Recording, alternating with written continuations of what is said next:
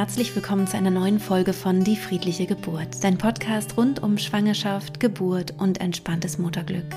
Mein Name ist Christine Graf, ich bin Mama von drei Kindern und ich bereite Frauen und Paare positiv auf ihre Geburten vor. In der heutigen Podcast-Folge soll es um Körperarbeit gehen, darum, was du tun kannst, damit sich dein Baby gut einstellen kann im Bauch, damit es gut Platz hat, wenn du gerade schwanger bist und was du vielleicht auch nach der Schwangerschaft tun kannst, was du vielleicht tun kannst, wenn du Symphysenschmerzen hast oder Rückenschmerzen in der Schwangerschaft. Ja, und vielleicht auch die Sorge, ob sich dein Kind eben gut einstellt. Darüber spreche ich äh, mit Eva Knöppler. Eva Knöppler ist Hebamme, sie hat sich sich spezialisiert auf ähm, Körperarbeit und ähm, ja, ich freue mich sehr, dass sie heute hier bei mir zu Gast ist. Du kannst uns auch wieder auf YouTube zuschauen bei unserem Gespräch. Das macht vielleicht auch ein bisschen Sinn, weil ähm, Eva auch unter anderem ein Bild zeigt. Ähm, du darfst aber natürlich auch hier gerne zuhören, wenn du magst. Ich wünsche dir ganz viel Freude mit diesem Interview. Liebe Eva, ich freue mich sehr, dass du hier heute äh, bei mir zu Gast bist. Wir sprechen über ein super spannendes Thema, ähm, denn viele Frauen fragen sich natürlich in der Schwangerschaft, kann ich etwas dafür tun, dass mein Baby sich gut einstellt vor der Geburt, für die Geburt? Also was kann ich vielleicht vorher schon tun, ähm, damit der Geburtsstart irgendwie gut äh, verlaufen kann? Und ich denke, wir werden bestimmt viel noch darüber hinaus auch sprechen und ich bin ganz, ganz gespannt auf das Gespräch. Vielleicht mal magst du dich einmal vorstellen? Ja, vielen Dank, liebe Christine. Ich freue mich total, dass wir heute über die Körperbalancearbeit sprechen und über deine Einladung in deinen Podcast. Ich bin Eva, ich bin Hebamme seit 20 Jahren, Mutter von zwei Teenagern. Die sind jetzt 17 und 13. Und ähm, ich äh, habe immer in der außerklinischen Geburtshilfe gearbeitet, äh, meine Ausbildung in Bensberg gemacht, wo man zum Glück sehr Frauen- und Kinderorientierte Geburtshilfe lernen durfte, schon in der Hebammenausbildung. Dann habe ich im Geburtshaus Bonn gearbeitet. Und jetzt bin ich allerdings seit 13 Jahren nicht mehr geburtshilflich aktiv, aber mache alles drumherum. Also ich bin super lange schon in der äh, Geburtsvorbereitungsarbeit und begleite Familien von den ersten Anzeichen der Schwangerschaft bis lange äh, über die Geburt hinaus, auch ähm, ja, oft Jahre noch nach der Geburt bis zum Ende der Stillzeit. Mhm. Und das sind einfach ganz nahe und intensive Betreuung. Und ich habe da ganz viel gelernt. Ich habe ganz viel auch durch meine eigenen Schwangerschaften und Geburtserfahrungen gelernt. Und jetzt seit drei Jahren gibt es eben dieses Feld der Körperbalancearbeit, was meine Arbeit unfassbar bereichert hat. Also ich ähm, kannte das vorher einfach gar nicht. Und ich dachte schon, ich wäre gut aufgestellt und habe viel immer ähm, Körper, Atem, Tonarbeit gemacht, auch mit den Frauen, auch Meditationskurse angeboten im Frauenkreis für schwangere Frauen. Und ähm, oft, wenn ich Geburtsvorbereitungskurse gegeben habe, an einem Wochenende zum Beispiel, bin ich mit so einem bisschen komischen Gefühl daraus gegangen, weil ich so gedacht habe, ach Mensch, zweimal sieben Stunden und jetzt bräuchte ich noch einen Tag, um Körper da reinzubringen und um einfach mit den Paaren Körperarbeit zu machen. Und wenn mich jemand gefragt hätte, hör mal, du hast jetzt äh, ein oder zwei Stunden Zeit, um mich auf die Geburt vorzubereiten, dann hätte ich eigentlich nur mit den Paaren geatmet, mit den Frauen geatmet, Körperbewegungen, Haltung, Berührungen gezeigt. Und ich bin so dankbar, dass jetzt über Spinning Babies und auch die Body Ready Method ich jetzt Tools an der Hand habe, wo ich eben dann ganz genau weiß, was kann ich wann tun und wie kann ich vor allen Dingen in der Schwangerschaft schon die Frauen und Paare darin unterstützen, dass sie sich selbstwirksam fühlen und dass sie sich sicher fühlen und dass sie eben auch wirklich was tun können. Und ähm, ja. da sprechen wir bestimmt gleich noch mehr davon. Ja, unbedingt, unbedingt. Also ähm, viele haben, sind da ja einfach äh, unsicher. Ne? Also gerade wenn wenn das Baby vielleicht auch mit dem Po nach unten liegt oder so in der Beckenendlage oder ähm, wenn sie vielleicht auch bei einer Geburt das schon mal erlebt haben, dass das Köpfchen nicht nicht so ideal eingestellt war, ähm, da sind dann ja viele in der Schwangerschaft schon so, dass sie gerne was tun würden, um das zu unterstützen. Und vielleicht hast du ja so ein paar Tipps, die so allgemeingültig sind. Also wie, was kann man tun, ähm, ja, damit sich das Baby möglichst gut einstellt im Becken? Ja, es gibt total viel und wie du das auch schon gerade angedeutet hast, ist es tatsächlich für mich mittlerweile ganz klar, dass die Geburt bereits in der Schwangerschaft spätestens beginnt, wenn nicht sogar davor, weil ähm, einfach unser Körper sich dem anpasst, was wir tun. So ist es ja auch mit unserem Geist. Und du machst ja mit deiner wunderbaren Arbeit ganz viel dafür, Entschuldigung, dass die Frauen auch in der Schwangerschaft sich einfach schon eintunen können und darauf vorbereiten können, dass sie in einen Zustand kommen, der einfach als Flow-Zustand bezeichnet wird. Und das ist die erste, oberste Priorität eigentlich, dass mhm. wir das nicht stören und dass wir darauf hinarbeiten, auch schon lange in der Schwangerschaft, dass das dann eben selbstverständlich geworden ist. Und das Gleiche können wir eben auch auf körperlicher Ebene tun, um diesen Flow-Zustand zu nutzen und dann eben durch Gleichgewicht, Balance und Bewegung ähm, dafür zu sorgen, dass es einfach genug Raum gibt für das Kind und dass die Bedingungen eigentlich körperlich so sind, dass genau bei dieser Frau es mit den Ausgangsbedingungen, die wir haben, eine optimale Umgebung gibt. Und da geht es gar nicht, das wird manchmal falsch verstanden, um eine Optimierung der Kindslage, sondern wir haben Vertrauen, dass die Kinder den für sie besten Weg wählen und finden, auch nach rein physikalischen Gesetzen. Mhm. Und wir sorgen einfach dafür, dass wenn es Enge gibt oder Dysbalancen, die möglicherweise dazu beitragen könnten, dass das Kind sich eben nicht gut durch das Becken manövrieren kann unter der Geburt. Die Kinder sind ja sehr aktiv auch in der Geburtssituation selber. Ähm, und da wollen wir einfach gucken, erstens auch, dass den, den Schwangeren die Schwangerschaft erstmal so beschwerdefrei wie möglich äh, zur Verfügung steht, also dass sie das erleben können, dass es ihnen gut geht. Das stärkt mhm. einfach total das Selbstvertrauen auch in das in die Fähigkeit zu gebären. Ja, dass wenn mhm. ich weiß, ah wow, oder wenn sie sehen, das erlebe ich ganz oft in meinen Balance-Coachings, ähm, die kommen mit Schmerzen, die Frauen, und dann zeige mhm. ich ihnen zwei, drei Übungen und dann machen sie gar nicht viel. Und dann sehen wir uns das nächste Mal und dann sind die Schmerzen weg oder es ist deutlich besser. Und das gibt einfach diese, das öffnet Tür und Tor für die, für dieses Gefühl und für das Vertrauen in Selbstwirksamkeit. Ja. Und allgemein, ähm, was für alle eigentlich gilt, ist, wenn unser Körper in einer guten Körperausrichtung ist. Also im Englischen wäre das dieser Begriff Alignment. Mhm. Wenn wir erstmal ein Bewusstsein dafür haben, was mache ich eigentlich den ganzen Tag? Wie sitze ich? Wie stehe ich? Wie liege ich? Und das ist ja genauso wie, was denke ich? Was sind mhm. meine inneren Bilder? Oder was esse ich? Das sind ganz, ganz wichtige Aspekte, wo wir einfach sagen können, ähm, ein wertfreies Wahrnehmen für Wahrnehmen und auch ernst nehmen und bewusst machen, was mache ich hier eigentlich? Mhm. Und dann zum Beispiel kreuze ich meine Beine, schlage ich meine Beine übereinander. Und dann kann ich verstehen, ah wow, an den Beinen hängt ja ganz viel dran. Da ist ja über unsere Verbindungen im Körper, Muskeln, Faszien, Bänder, Sehnen, hängt ja an meinem Bein sogar mein Becken dran. Das heißt, schlage ich mein Bein mein eines über das andere, macht das auch mit der Beckenform was. Und das macht dann wiederum was mit dem Platz, der dem Baby in der Gebärmutter zur Verfügung steht. Und wenn ich verstehe, ah, okay, ich kann in der Schwangerschaft erst, äh, in der Schwangerschaft erstmal verstehen, es ist wichtig, es macht was aus, es ist, es hat wirklich eine Bedeutung, ob ich total zusammengefallen da irgendwie hänge oder ob ich mich auch wie eine Königin fühle mit einer schön vorgestellten Krone auf dem Kopf.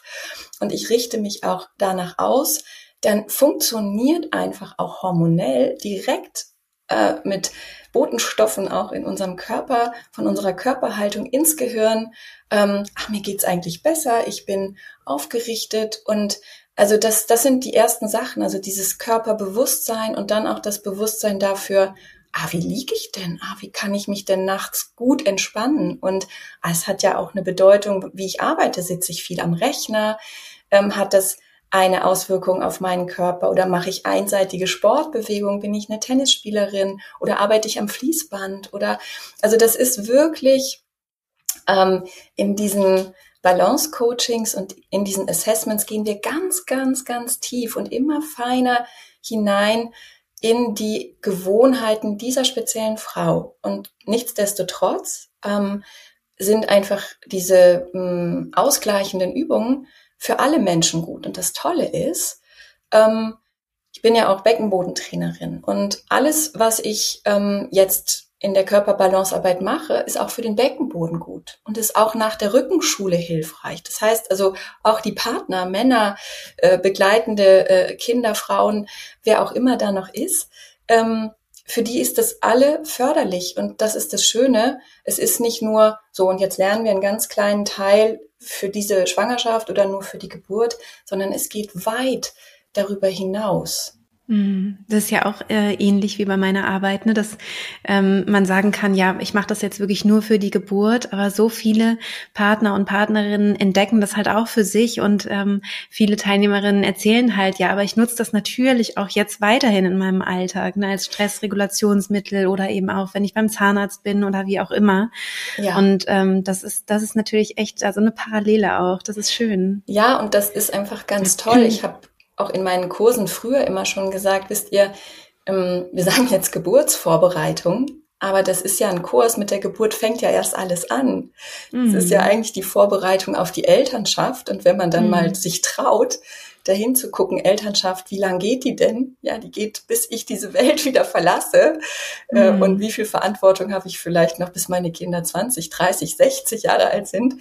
Ähm, das ist eine lange Zeit. Und da mhm. ist einfach mein großes, großes Anliegen. Und ich glaube, das ist eine wahnsinnige Parallele auch in unseren Arbeiten, Ressourcen ausfindig ja. zu machen und die einfach zu nutzen und auch die mhm. auszubauen, ja. Mhm. Und wirklich auch jeden Menschen da abzuholen, wo sie oder er steht. Und ja. ähm, dass es sowas gibt, ist einfach so großartig. Ja, und das ist ja. komplett unabhängig von Alter, Körperform. Also ich habe zum Beispiel ich habe in meiner Klientel, da sind Frauen, die sind Hochleistungsathletinnen, die suchen mhm. was ganz anderes als die Frauen. Ich betreue jetzt gerade im Balancing zum Beispiel eine Zwillingsmama, die hat eine äh, multiple Sklerose und ähm, die kann ich genauso erreichen mit den Übungen, die dann mhm. auf sie abgestimmt sind. Und das Tolle ist einfach, dass so oft das Feedback ist, ja, mir geht's besser. Mhm. Und gerade diese Zwillingsmama, die äh, traf ich letztens und dann sagte sie so, als ich gefragt habe, und hast du denn äh, was angewandt, was, was wir äh, jetzt zusammen gemacht haben? Und dann sagte sie, ach, eigentlich habe ich gar nichts gemacht.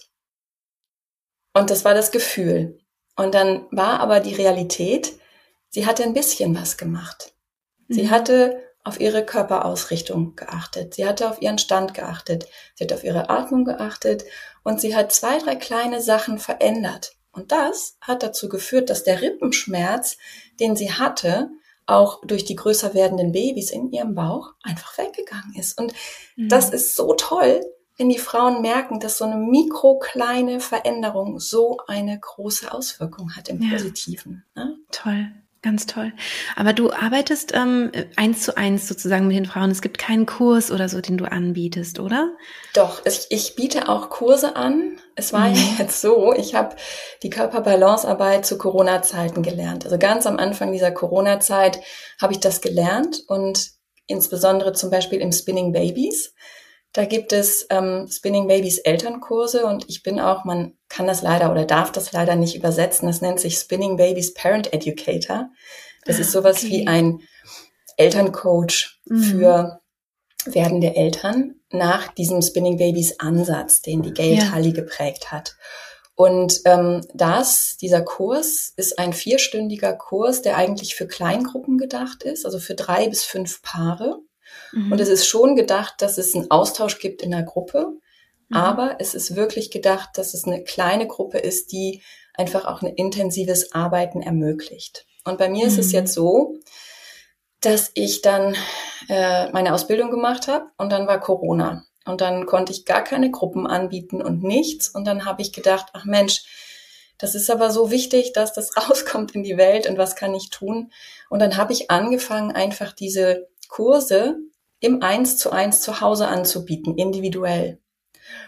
Und dann ist mir aufgefallen oder uns, dass eigentlich den Eltern, auch gerade denen, die schon kleine Kinder haben, das so hilfreich ist, dass wir individuell gucken können, machen wir den Kurs an einem Morgen, an einem Abend, irgendwann mal. Und diese vier Stunden, die bekommt man auch unter, wenn, wenn man sehr viel arbeitet oder wenn eigentlich auch mal Partner in anderen Städten leben oder so.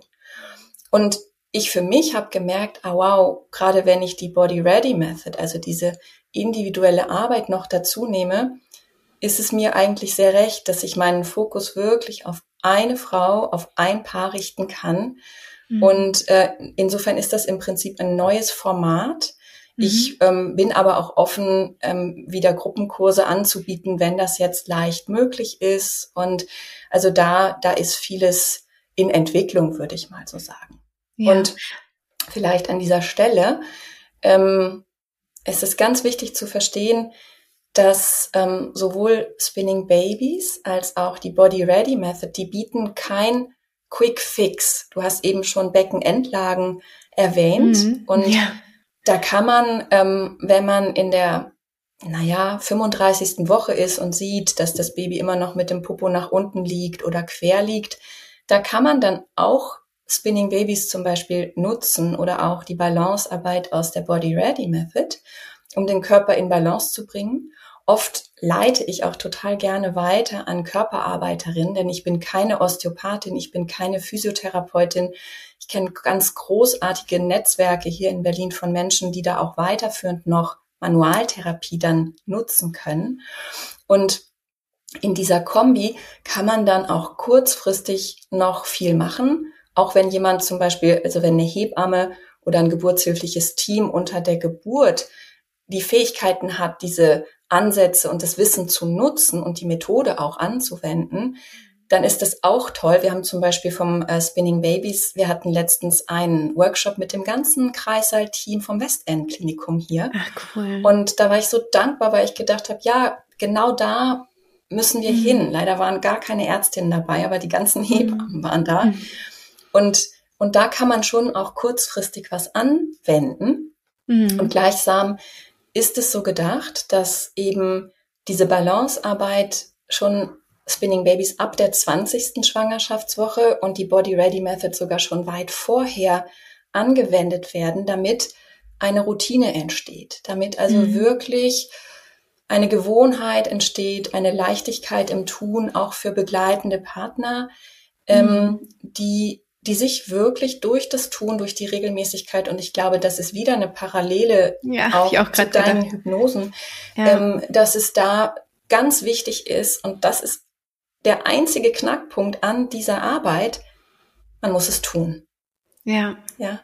Und das ja. kann niemand für dich. Also ich kann unterstützen, ich kann auch mal ein Sakrotuberalband lösen, wenn ich halte und da kann ich manuell auch mehr Raum schaffen und das machen dann auch die tollen Osteopathinnen, mit denen ich arbeite, aber das Aufrechterhalten und wirklich das nachhaltige dafür sorgen, dass auch ganz besonders zum Beispiel die Frauen nach der Geburt sich gut regenerieren können, dass der Körper schneller wieder in die Kraft kommt. Das geht nur durchs Tun.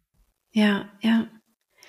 Ja, ja, das ist ein super, super spannendes Feld. Ich ähm, könnte mir vorstellen, dass viele, die jetzt zuhören, denken, oh, ich würde es ja so gerne machen, aber ich wohne nicht in Berlin zum Beispiel und es gibt hier bei mir vor Ort gar nicht eine Möglichkeit, ähm, das so zu erlernen. Ähm, hast du da vielleicht noch irgendwie Tipps, also für Frauen, die jetzt nicht die Möglichkeit haben, ähm, ja, ja in so, so einen Kurs zu besuchen oder vielleicht auch individuell ähm, das in Anspruch zu nehmen? Also es ist natürlich so, ähm, das Schönste und das Beste, finde ich, ist ähm, eins zu eins in person und mit Hands-on die ja. Übungen zu lernen und das auch zu machen. Aber ich habe zum Beispiel letztens auch eine Frau betreut, Entschuldigung, die ist ähm, Entwicklungshelferin und die war gerade in Nepal unterwegs. Und ich hatte die beim ersten Kind betreut und daher wusste sie, dass sie sich jederzeit melden kann, auch über Videotelefonie. Ja. Und die hatte Beschwerden ja, im mhm. Bereich der Symphyse, was viele Frauen haben. Ne? Ja. Und ähm, dann habe ich ihr, weil ich sie kannte und wusste, die ist einfach auch in ihrem Körper gut verortet, dann konnte ich ihr sagen, pass auf, mach mit deinem Mann die und die Übung und probiert das mal. Und ich zeige dir das so und dann habe ich ihr das gezeigt. Und dann habe ich am nächsten Tag eine Nachricht gekriegt und dann sagt sie, Eva, das gibt's doch gar nicht. Die Schmerzen sind weg. Und insofern kann man auch äh, auf die Entfernung anleiten. Mir ist aber total wichtig, also wenn ich Menschen betreue und gerade schwangere Frauen, äh, ich als Hebamme habe den Anspruch, auch vorher wirklich eine Risikoabklärung zu machen, dass ich mhm. auch sicher bin, dass diese Frau die Übungen, die ich anleite, auch machen kann. Ja. Und ähm, da muss man gucken. Und es gibt mhm. vom Spinning Babies ähm, gibt es auch Online-Möglichkeiten und ich glaube, man kann viel machen. Das würde ich aber individuell einfach dann schauen. Also Frauen, die jetzt nicht in Berlin leben, die können sich gerne melden und ich glaube, es gibt viel, was wir tun können. Also auch in Form von Körperachtsamkeit und allgemeinen mhm. ähm, ja, Informationen einfach zur Balance, zu mehr Balance im Alltag. Also das mhm. ist sehr leicht auch über die Entfernung zu machen.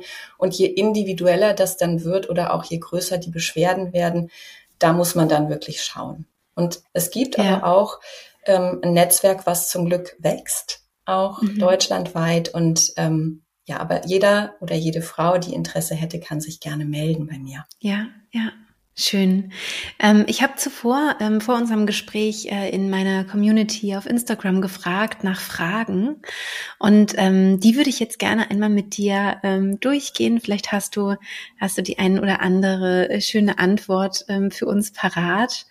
Ähm, und die erste Frage wäre, ähm, wie schlafen? Also das ist so die einzige ähm, Frage.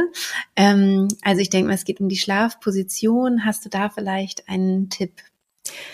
Ja, das äh, machen wir gerne mit den Fragen und das ist eine Frage, die mir natürlich nicht unbekannt ist.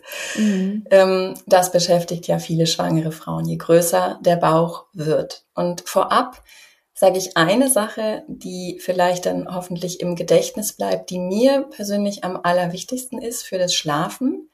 Wenn die Frauen auf der Seite schlafen und sich abholstern durch ein Lagerungskissen oder Stillkissen oder Yogakissen, also durch irgendwelche ähm, ja, Lagerungshilfsmittel, dann ist mir total wichtig, dass das Knie und das Sprunggelenk abgepolstert werden, dass also nicht einfach ein Kissen zwischen die Beine gelegt wird, sondern dass wirklich, um Zugspannung zu vermeiden, auf Muskelnbänder und Sehnen und eben auch dann auf Knochen, ähm, dass wirklich dieser Fuß, der gelagert wird auf der Seite, mit abgepolstert ist.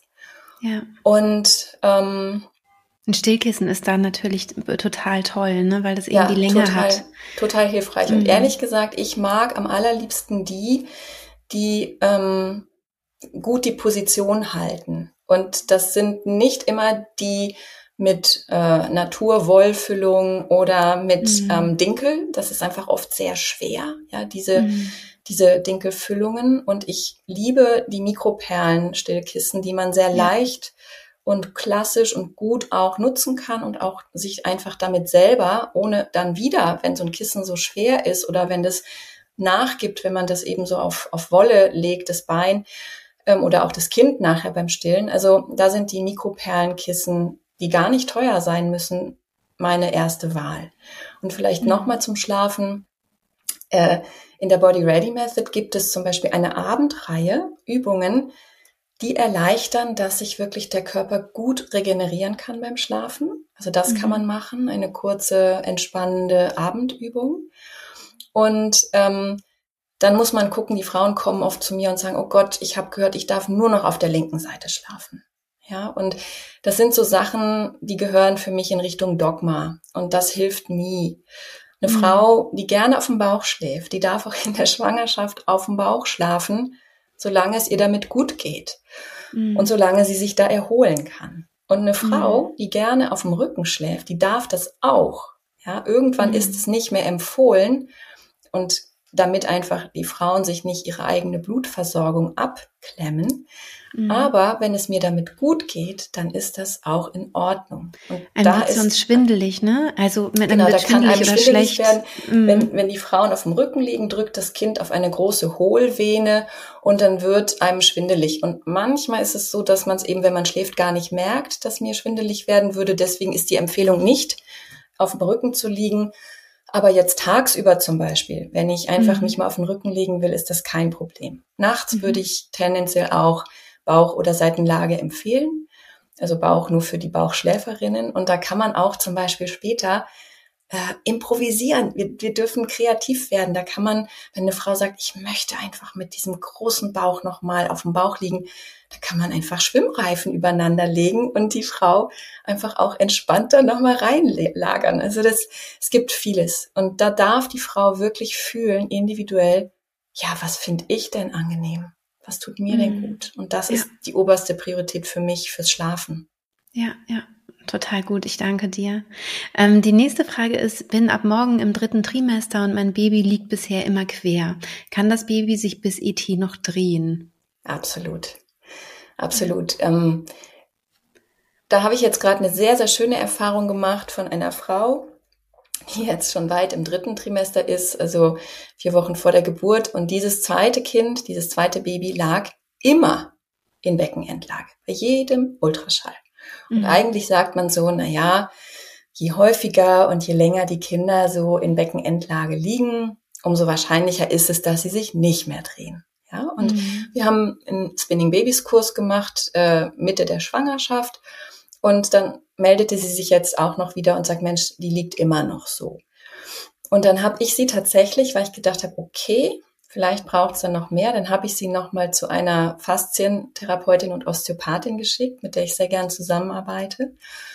Und ähm, wir haben nochmal bestimmte Übungen gemacht, die man dann tatsächlich auch, also da bietet auch Spinning Babies so eine Übungsreihe an, wo man einfach vorher die Körpergewebe entspannt, wo man dann wirklich sich auf ein Bügelbrett legt äh, und mehrere Minuten, also 10, 20 Minuten äh, auf diesem Bügelbrett hochgelagert ist und das Baby aus der äh, Position nochmal herausholt. Und dann ähm, gibt es einfach nochmal eine weitere Übung, mit der man dann das Baby nochmal einlädt, auch wirklich sein Köpfchen zu beugen. Das wäre die Forward Leaning Inversion, ähm, wo man wirklich, das ist eine abenteuerliche Übung, wo man wirklich die Knie, also die Frauen knien dann meistens auf dem Sofa oder auf dem Bett und zwei Stufen tiefer sind die Ellbogen auf den Boden gelegt. Also das ist was, das hätte ich mich nie getraut anzuleiten, wenn ich nicht Spinning Babies gemacht hätte und die Erfahrung gesammelt hätte.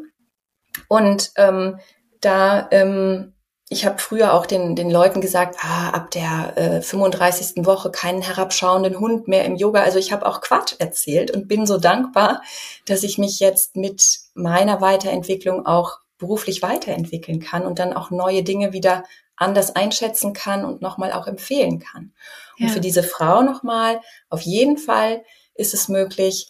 Ähm, sehr, sehr hilfreich ist natürlich die Gewebe, die körperauskleidenden Gewebe, Muskeln, Faszien und Bänder zu entspannen, um erstmal mhm. Raum zu bekommen.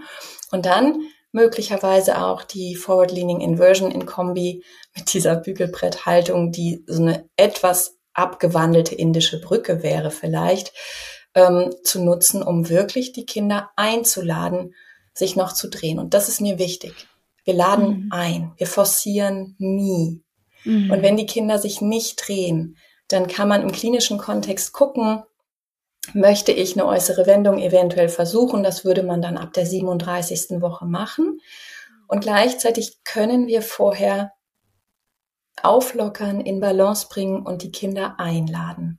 Mhm. Und das ist auch unter der Geburt so. Wir forcieren nie. Wir, wir schaffen den Raum und vertrauen dann in diesen Geburtsprozess und auch in die Körperweisheit der Frau und des mhm. Kindes, mhm. ähm, so dass sich dann einfach der Prozess entwickeln kann, für den wir Raum geschaffen haben. Und wenn der sich nicht entwickelt, dann gibt es auch Dinge, die liegen einfach nicht in unserer Hand. Ja, es mhm. gibt so viele Variablen, die wir nicht beeinflussen können unter der Geburt. Und gleichzeitig. Die man vielleicht auch nicht kennt.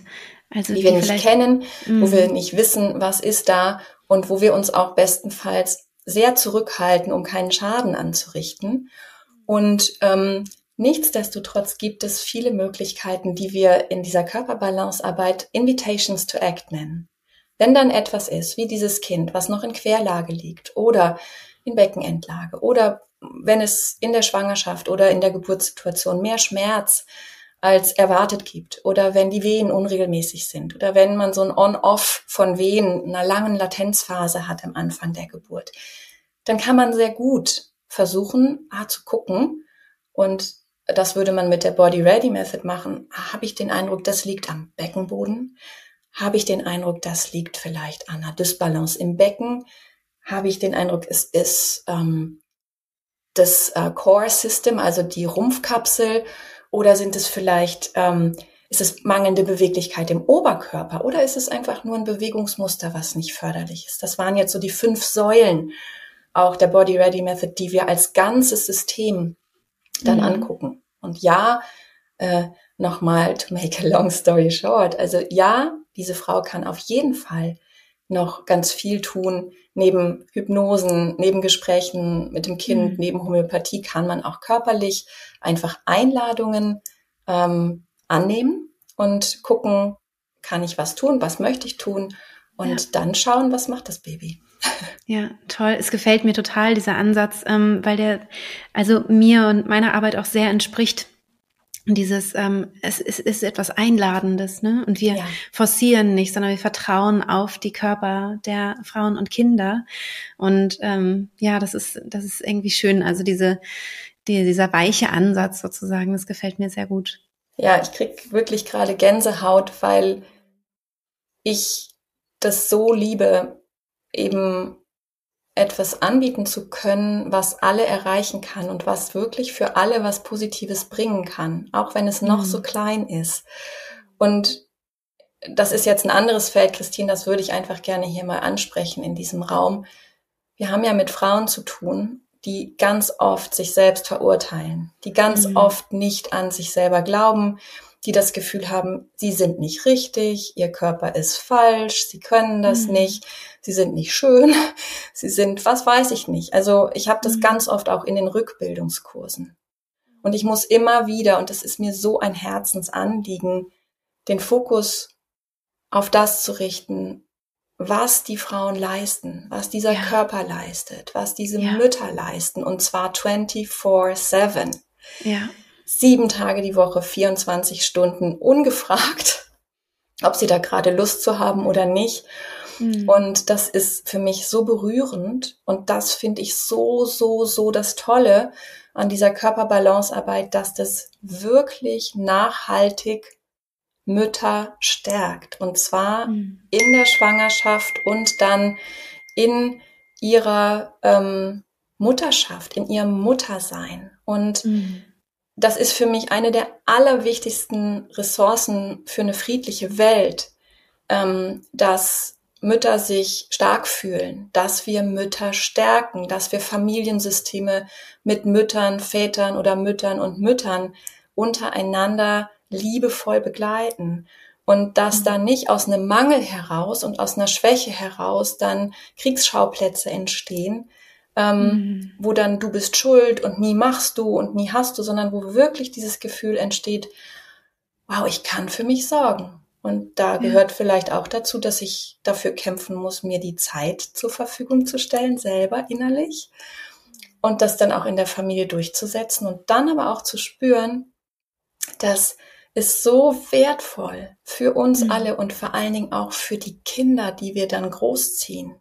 Ja? ja, das kann ich nur sagen als Mutter von Teenies, als Ehefrau nach 18-jähriger Ehe. Und ähm, also ich habe da wirklich viele, viele Baustellen meiner Mutter mitgenommen, die waren mir nicht bewusst. Äh, mit denen durfte ich mich jetzt auseinandersetzen. Da sind unsere Kinder ja wahnsinnige Lehrmeisterinnen und Lehrmeister, die Finger genau in die Wunden zu legen, die wir dann haben. Ja. Und wenn ich mich einfach auch körperlich gut fühle und stark fühle, dann, dann kann ich in meine Kraft kommen. Ja. ja und absolut.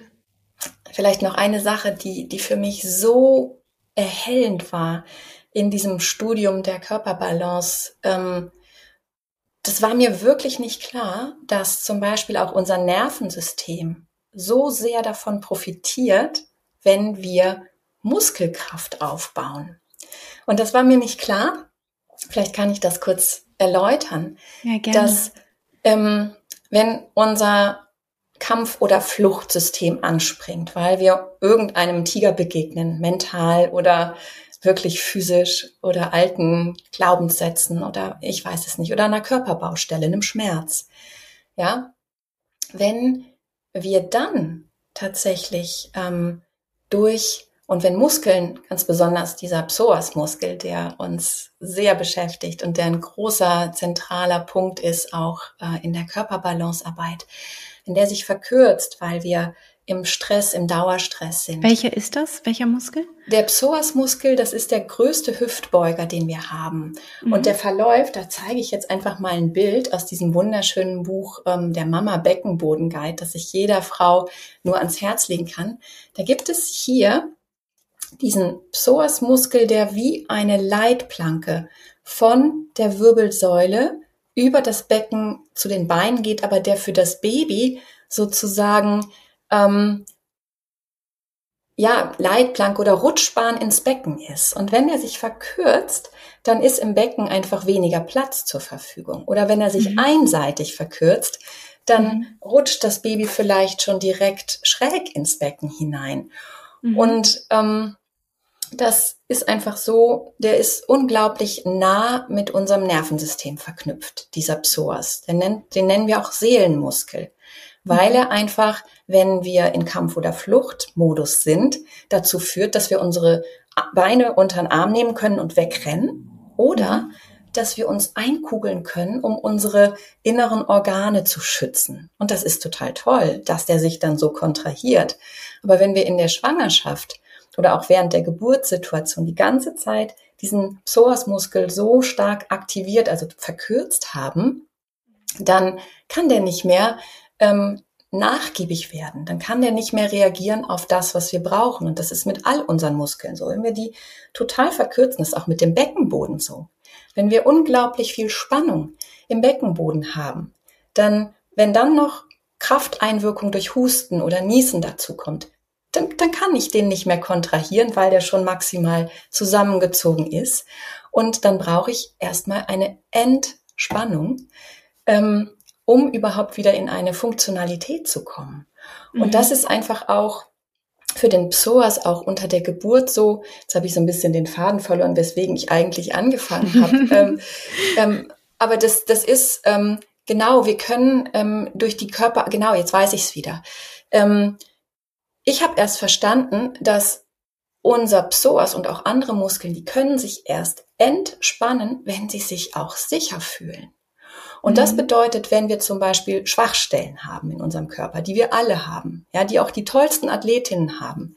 Ja, ein Marathonläufer hatte ich letztens als Papa, der kriegte seine Arme nicht über den Kopf. Der war nur im Unterkörper, Beine super fit, super sportlich aktiv, aber der hatte eine Körperbaustelle an einer anderen Stelle.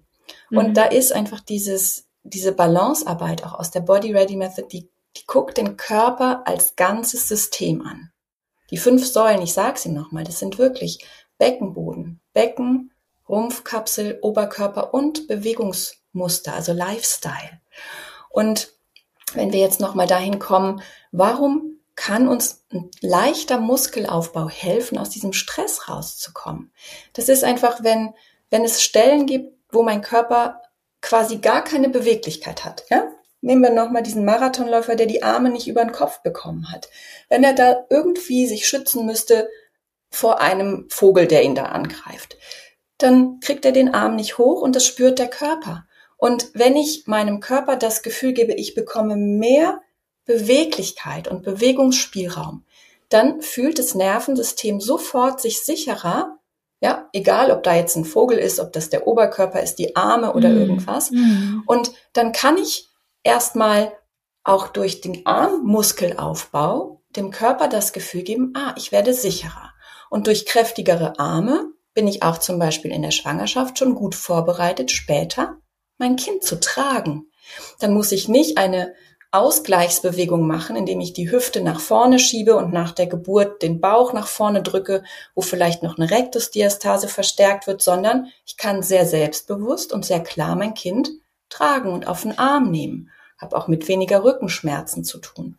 Und dann nochmal wirklich zu verstehen, dass durch zarten und leichten Muskelaufbau wirklich die Information direkt ans Nervensystem geht, du darfst entspannen.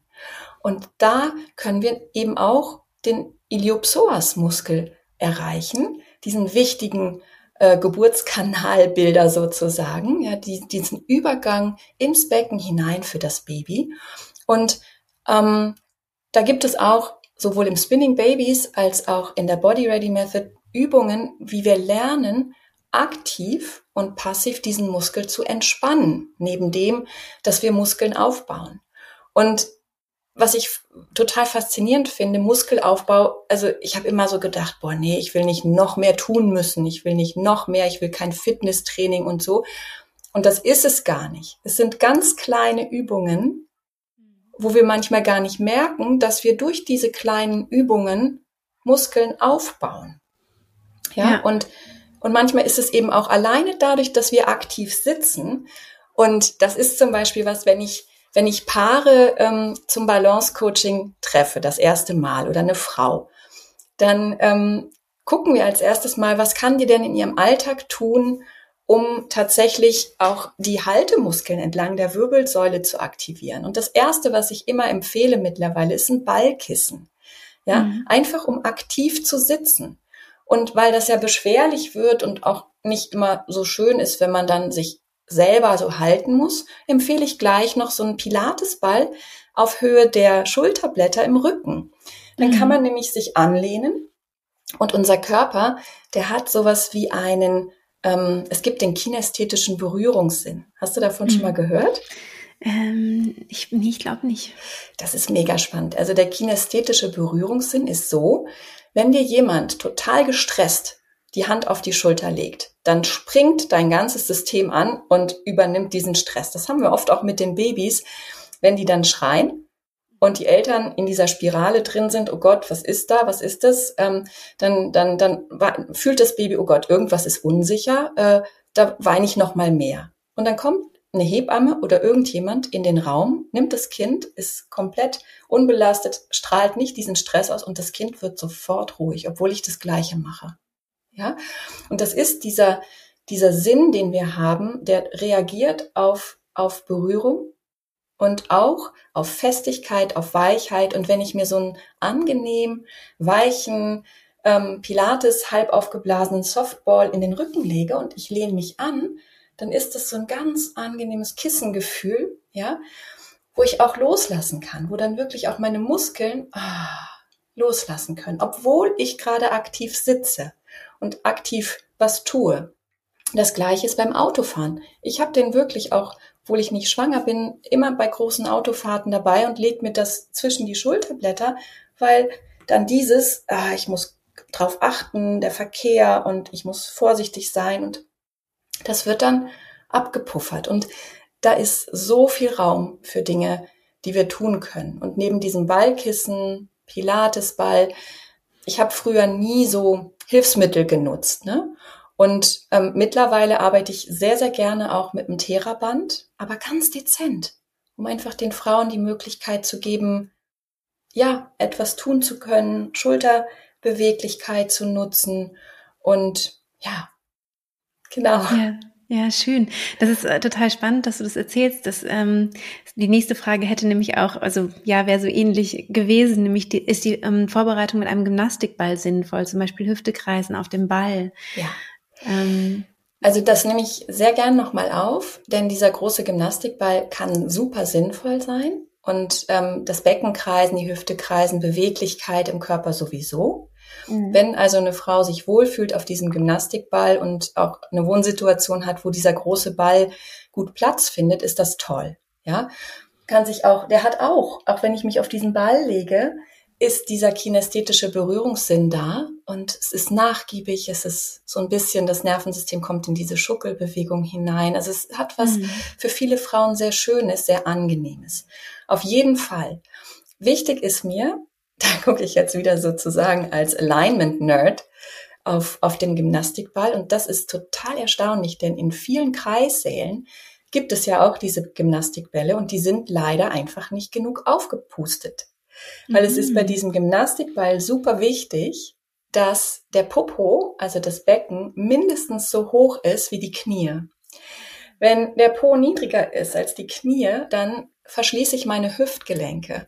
Und wenn der Popo höher ist als die Knie, dann helfe ich auch dem Iliopsoas, der ja in den Beininnenseiten dann wieder ankommt, helfe ich auch dem in die Länge zu kommen. Also bitte Gymnastikball sehr gerne, aber gut genug aufgepustet für die jeweilige Frau. Und da gibt's natürlich auch okay. unterschiedliche Größen, unterschiedliche Bedürfnisse.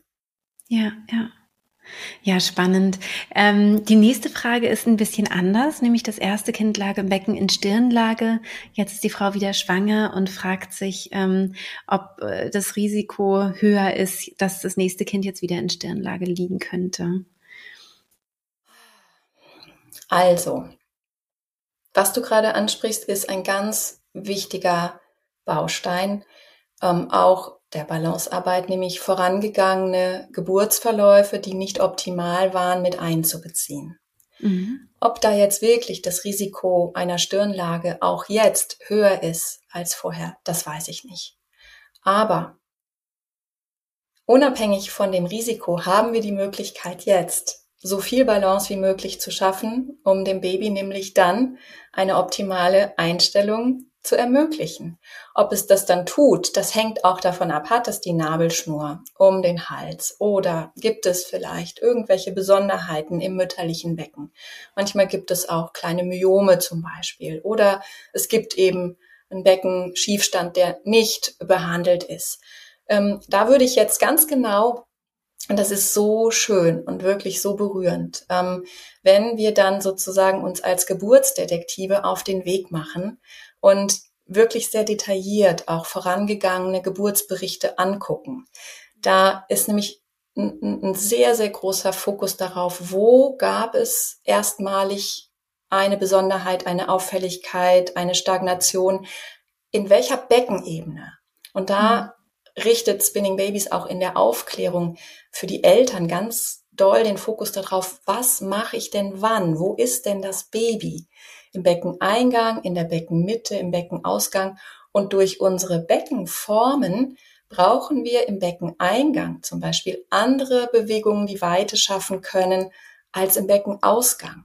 Und das war für mich auch nochmal revolutionär, ähm, auch, obwohl ich immer mit aufrechten Gebärhaltungen gearbeitet habe und das auch gelehrt habe, dann nochmal zu verstehen, ja, schade, wenn ich am Ende einer Geburt einer Frau dann gesagt habe, öffne nochmal die Knie und öffne dein Becken und versuch loszulassen, war das leider genau die falsche Bewegung für den Beckenausgang.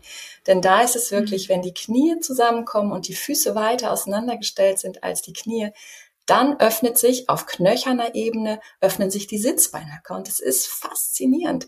Ja, ja, da wo man dann denkt, also da haben wirklich Hebammen geweint bei dieser Weiterbildung, die wir gemacht haben und gesagt, ja, schade. Ich dachte, ich hätte das richtig verstanden und gemacht. Und so ging mir das auch. Und da braucht es natürlich auch eine hohe Selbstreflexion und eine Fähigkeit auch zu sagen, ah, das habe ich eine ganze Weile nicht so gut angeleitet und jetzt weiß ich es besser und mache das einfach und ich probiere das. Ist jetzt nicht die Lösung für alles, aber es gibt so viel und ich würde auf jeden Fall mit dieser Frau, und das mache ich mit den ganzen Frauen, die einen ungewollten Kaiserschnitt hatten, die äh, größere Verletzungen im Darmbereich hatten, die einfach ähm, gesagt haben, das waren super schmerzhafte Wehen oder es irgendwo, also wirklich Geburten, die nicht gut gelaufen sind, da melden sich die Frauen dann und sagen, was können wir denn jetzt tun? Und die haben eine hohe Motivation, das wirst du auch kennen, ne? aus deiner, aus deiner Arbeit. Und das, das liebe ich, weil, weil dann danach dieses Gefühl ist von Erleichterung, von zumindest, ich kann es ja mal versuchen. Ne? Und oft, ich habe sogar auch Frauen, die mit deiner Methode arbeiten, wo ich dann sagen kann, wie toll, dann hast du das beides abgedeckt. Und das ist überhaupt nicht entweder das eine oder das mhm. andere. Und es ist auch nicht entweder ein klassischer ja. Geburtsvorbereitungskurs oder Spinning Babies, sondern es ist eine super Ergänzung. Genau. Es ist eine genau. super Ergänzung und es gibt Frauen, die brauchen nicht mal eine Hebamme unter der Geburt, die brauchen kein Spinning Babies, die brauchen kein ähm, friedliche Geburtshypnose, die brauchen gar nichts, die bekommen einfach ihre Kinder und das ist toll und das ist vielleicht auch nochmal super wichtig, dass wir nicht Glauben machen wollen, ohne uns ginge es nicht, sondern wir sind da, wenn sich Menschen an uns wenden und können sagen, wow, es gibt so tolle Ansätze und Methoden und Dinge, die euch in die Selbstwirksamkeit bringen. Ja. Und äh, das würde ich auf jeden Fall dieser Frau auch empfehlen. Ja, und rein körperlich können wir so früh wie möglich ganz viel dafür tun, dass dieses Kind eben dann Platz hat, ähm, auch eine andere Haltung einzunehmen. Ja? Mhm. Und ob das dann gelingt und ob die Nabelschnur so positioniert ist und die Geburtssituation dann wirklich so ist, dass es anders wird, das wissen wir nicht. Aber wir können sehr, sehr viel dafür tun und auch mit einem guten Gefühl in die Geburt gehen, dass wir eben ja. alles gemacht haben. Ja, ja. Auf jeden Fall. Also ich, ich finde, ähm, ähm, finde es auch total wichtig, dass du sagst, es gibt ja auch Frauen, die wirklich keine Unterstützung benötigen, sondern dass alles eben so von alleine läuft, wie das sozusagen von der Natur angelegt und gedacht ist. Und da hattest du ganz zu Beginn äh, des Podcasts so schön gesagt, ähm, dass es ja darum geht, es nicht zu stören. Ja. Also, dass wir halt häufig in der Geburtsbegleitung dann doch ähm, gestört sind. Also selbst die Frauen durch sich selbst auch, ja? ja, weil man eben noch was plant und macht und tut und ähm, nicht so richtig reinfindet in diese ähm, ja in diese Zustände, die die sie eben braucht. Und ähm, wenn wir in diesem in diesem Flow sind, in diesem Trance-Zustand, den den ich ja vermittle, dann ist es oft so, dass die Frauen eben auch wirklich instinktiv die richtige Geburtsposition ja. für sich auswählen, ne, weil genau. es einfach von innen kommt. Und ähm, weil ich nämlich jetzt gerade dachte, naja, vielleicht macht es auch ein bisschen unsicher, ähm, wenn man sagt, oh, manche Hebammen geben vielleicht nicht den besten Tipp zum Ende oder so, ne, die vielleicht die Fortbildung jetzt nicht gemacht haben, ähm, dass man auch zusätzlich noch wirklich wenn man in dieser tiefen Trance ist, sich auch auf sein Körpergefühl ähm, verlassen kann, ne? so dass man dann schon spürt, wenn man das Gefühl hat, dann kann man ja sagen, ich probiere noch mal kurz was, weil man da den das Gefühl hat. Das heißt ja nicht, man soll dann gegen die Hebamme arbeiten, weil das ist ja immer so ein bisschen schwierig, wenn da so ein Konflikt entsteht. Deswegen will ich da noch mal kurz drauf eingehen. Ja, das ähm, aber man kann man kann eben sagen, ich ich probiere noch mal. Ich habe gerade den Impuls, das so und so noch mal zu machen. Das ja. ist mir super wichtig, was du auch sagst. Mhm. Und das kostet mhm. einfach sehr viel Kraft, wenn da Kräfte gegeneinander arbeiten. Ja. Und ähm, ich sehe diesen Konflikt oft und ich glaube, man kann dem aus dem Weg gehen. Also ich habe immer versucht, ähm, den Paaren auch zu sagen, ich möchte euch jetzt nicht, ähm, wie soll ich das sagen, auf eine bestimmte Geburtssituation vorbereiten. Nur zu Hause kann euer Kind gut geboren werden, nur ohne PDA, nur so, nur so, sondern nee. genau für den Moment, der da ist. Ich möchte auch keine Frau erleben, die ein schlechtes Gewissen hat, weil sie dann doch eine PDA gebraucht hat. Das ist mir nee. auch immer wieder begegnet. Ja. Und also ein Satz begleitet mich in meiner Geburtsvorbereitung seit sehr langem und es ist mein oberstes Mantra. Es gibt kein Versagen unter der Geburt. Absolut. Es gibt kein Versagen unter der Geburt und alle Frauen geben alles. Und das kann ich ausweiten auf das Stillen, auch wenn es nicht klappt. Und das löst so viel Erleichterung aus bei den Frauen. Ja. Und, ähm, und ich versuche schon, wenn ich kann, das geburtshilfliche Team mit ins Boot zu holen. Also die haben ja alle ein Anmeldegespräch auch unter der Geburt und ich versuche äh, vor der Geburt, so etwa vier Wochen vor der Geburt, und ich versuche dann wirklich den Frauen zu sagen, sprich mit diesem Team deines Vertrauens darüber, dass du das machst und bitte sie dich zu unterstützen. Und ähm, ruf nicht mich an unter der Geburt, sondern gib dich vertrauensvoll in die Hände deiner Begleitenden. Die tun auch alles, um dich gut zu begleiten. Und mhm. frag einfach auch, wo ist denn das Baby? Ist das im Beckeneingang, in Beckenmitte? Wir würden jetzt das machen. Könnt ihr uns unterstützen? Habt ihr noch einen Impuls? Und wenn die Frauen im Flow State sind, sage ich das für die Männer, dass sie dann bitte die Frauen mhm. lassen und, ja. und, einfach gucken, ähm, was sie einfach für sich mitgenommen haben, auch an Wissen. Ich habe den mhm. Eindruck gewonnen, das tut den Männern oft sehr gut, dass sie auch wirklich etwas haben, wo sie sich sicher fühlen und mhm. dann können sie gut begleiten. Und dann ist es auch egal, wie medikalisiert diese Geburt wird. Dann kann man immer mhm. noch auch in einer sehr äh, medizinischen Geburtsumgebung und auch Situation noch Positives bewirken. Genau wie mit einer ja. Hypnose kannst du in dem Moment noch Ja sagen zu dem, was ist und noch mehr bei dir ankommen. Also das. Genau. Das und eben so auch diesen Körperimpulsen äh, folgen, ne? Also total. eben auch da in Verbindung sein. Ähm, genau, das finde ich eben auch total schön, dass man eben dann in der Situation der Geburt selber nicht im Kopf sein muss und alles verstanden haben muss in der Situation selbst, sondern dann spricht auch der Körper ne, mit einem und ähm, gibt dann einen Impuls zur Bewegung zum Beispiel oder auch zum Rückzug oder was, was auch immer äh, da jetzt gerade gut tut. So wie es eben bei anderen Säugetieren ja auch ist, wenn die gebären, die Kuh auf der Weide, die sich da ja. ihre Stellungen sucht. Ich habe da so ein tolles Video ähm, auch auf meiner Website, falls jemand mal gucken möchte. Ich verlinke das mal hier in den Show Notes. Ich gucke mir das mal an. Ich habe es noch Unbedingt. nicht gesehen. Es ist, es ist wirklich so schön, wenn man halt sieht, wie die Kuh ihre Geburtsposition sucht und wählt und dann eben auch irgendwann zu einem bestimmten Zeitpunkt aufsteht, wo das Kälbchen schon so mit den, die werden ja mit den Füßen und dem und dem Kopf zuerst geboren meistens, ähm, und ist da schon so halb draußen und dann steht die Kuh halt auf, damit es halt nochmal rausrutschen und runterfallen kann. Ne? Das, was halt für eine Kuhgeburt okay ist, was jetzt für uns vielleicht nicht so toll wäre, aber ähm, genau, und das finde ich halt so schön, ne? wie die einfach, ohne dass da irgendjemand steht und ihr irgendwas sagt, einfach aus dem Gespür heraus, aus dem Körpergefühl heraus, das eben ja so macht, wie es eben am, am besten ist für die genau diese Situation. ja. ja. Das ist ja. absolut wünschenswert. Und ja, da ist ja. äh, für Ego der Geburtshelfenden kein Raum. Ne? Also wir können da auch, und das ist super wichtig, wenn Menschen eingreifen können, wenn wirklich Notfälle kommen absolut, und da sind. Absolut. Und gleichzeitig ähm, brauchen wir das nicht. Und ich finde das immer befremdlich, wenn dann auch Hebammen sagen, ja, ich habe so viele Kinder auf die Welt gebracht. Also ich ja. habe genau zwei Kinder auf die Welt gebracht, nämlich meine genau. eigenen. Genau. Und ähm, oder wenn Leute sagen, ja, ich habe so viele Kinder geholt. Ja. Äh, das, da, da müssen wir wirklich komisch. auch auf unsere Sprache sehr ja.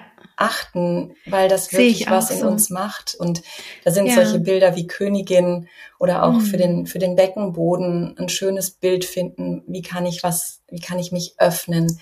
Ähm. Das ist mir super wichtig. Ich habe sogar angefangen die mhm. körperanatomischen Gegebenheiten anders zu benennen. Ich spreche nicht mehr von Schambein. Ich habe angefangen, Nein ab einem bestimmten Punkt wirklich vom Venusbein zu sprechen. Ja? Sehr gut. Und auch ja, nicht Scheide, auch, auch, wie man das, genau, wie man es den Kindern dann erzählt. Ne? Meine Tochter ist jetzt elf und dann ja. sagen wir eben, das sind die Vulvalippen und ne, genau. ne, das, das, Wort Scham soll bitte nicht vorkommen. Ja, also, weil das, welches Gefühl Welt. ist das? Ne? ja, das absolut. Ist, und genau in dem Alter habe ich auch angefangen, so intensiv drüber nachzudenken und zu verstehen, wow, was mhm. für Prägungen haben wir, die uns ein Leben lang schon begleiten. Und Absolut. wir sind ja nicht nur ein Uterus, der in die Geburt geht, sondern eine Frau mit einer mhm. Geschichte und Körper, ja. Geist und Seele und ja. Absolut. Ja. Ja, Eva, ich finde, das sind total äh, schöne Schlussworte. Ich danke dir sehr, dass du hier so viel von deinem Wissen auch ähm, mit uns geteilt hast und fand es super spannend, mit dir zu sprechen. Wünsche dir für deine Arbeit weiterhin viel Erfolg und dass du viele ähm, Frauen, viele Paare unterstützen kannst noch mit äh, deinen wunderbaren Methoden und hoffentlich auch ähm, andere Hebammen vielleicht noch mit ähm, begeistern kannst, vielleicht sogar auch ausbilden kannst, wer weiß. Und ja, alles Gute für dich. Ja, ganz lieben Dank. Vielen Dank auch für deine wertvolle Arbeit und ähm, hat mich sehr gefreut, heute hier zu sein. Ja, das war's schon mit dem Interview mit Eva. Ich freue mich sehr, dass sie hier zu Gast war und ich hoffe, dass du ganz viel für dich aus dieser Folge ähm, rausnehmen konntest, mitnehmen konntest. Vor allem auch die wunderbare Haltung, die Eva hat, diese ähm, ja frauenfreundliche, liebende Haltung. Und ähm, ja, ich hoffe, dass es dir gut geht in deiner Schwangerschaft und dass du gut für dich sorgst und dir Gutes tust. Du kannst uns gerne auch wieder auf Instagram schreiben. Hier findest du mich unter die.friedliche.geburt und es wird einen Post zum heutigen ähm, Podcast geben. Und ich freue mich schon sehr auf den Austausch mit dir. Ich wünsche dir von Herzen alles Liebe und bis bald, deine Christine.